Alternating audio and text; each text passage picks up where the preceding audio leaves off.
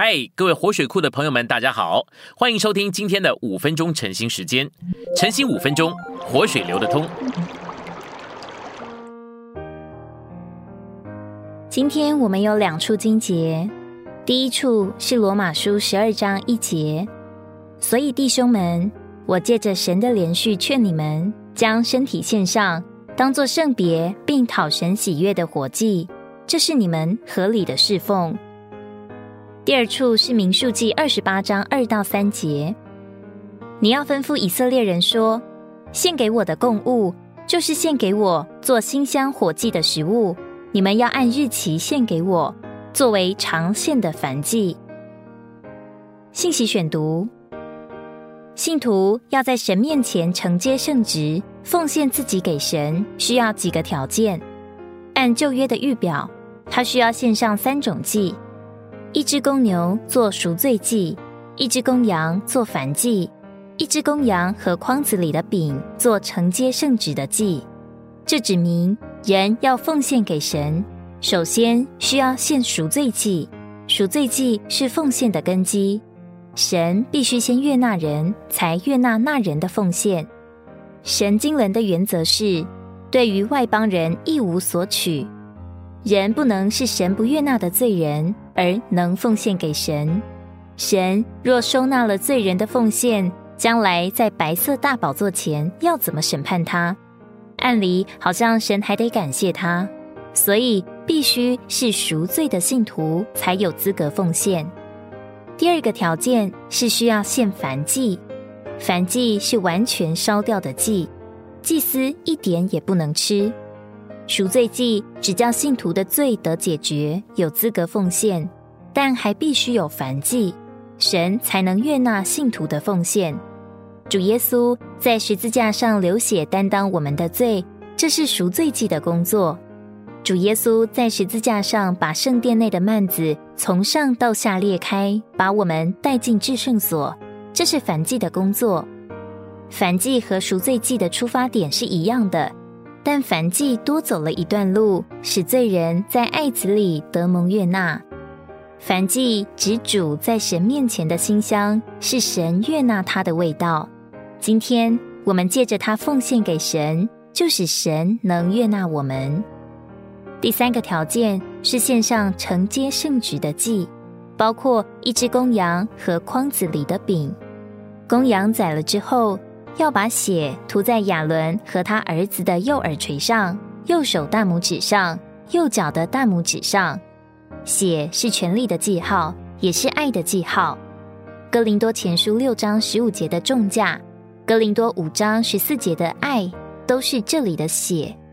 这指明神既然在爱子里悦纳了我们，我们就要承认主的宝血已经将我们的耳、手、足分别出来归于他。从此以后，我的耳朵只该听神的话，我的手只该为神做事，我的脚只该走神命定的路。作为奉献的人，我们必须在自己身上承认血的权利，承认自己整个人都是属乎主的。涂血之后，要取羊的右肩，也就是右腿和脂油，并筐子里的饼，一个无效饼，一个油饼，一个薄饼。把这一切摆在亚伦手里，在神面前举起来摇一摇，再加上燔祭上烧掉，这就完成了奉献的手续。在希伯来文，承接圣职一级充满这手，或把这手充满了。本来亚伦的手是空的，现在充满了。亚伦手里空的时候没有奉献的事，亚伦手里充满了，再也不能拿别的东西时，就是奉献。从预表来看。亚伦手里所充满的乃是主自己，右肩和之油是给我们看见主神格的能力和荣耀，饼是给我们看见主耶稣人性方面的最高美德。他是没有罪、没有瑕疵的完全人，是满有高油、满有圣灵的人，是心里的感觉、属灵的知觉顶细嫩的人。所以奉献的意思就是，神拣选我们做祭司，以侍奉他。但是我们来侍奉他的时候，不可冒昧而来。我们必须解决罪孽，并在基督里蒙悦纳。然后在我们的手里，手表示做事，必须要满有基督。这就是保罗所说的：“我借着神的连续劝你们，将身体献上，当作圣别并讨神喜悦的活祭，这是你们合理的侍奉。”罗马书六章说到肢体的奉献，正如耳、手、脚的图写；罗马书十二章身体的奉献，正如双手满了基督。这就是奉献的过程。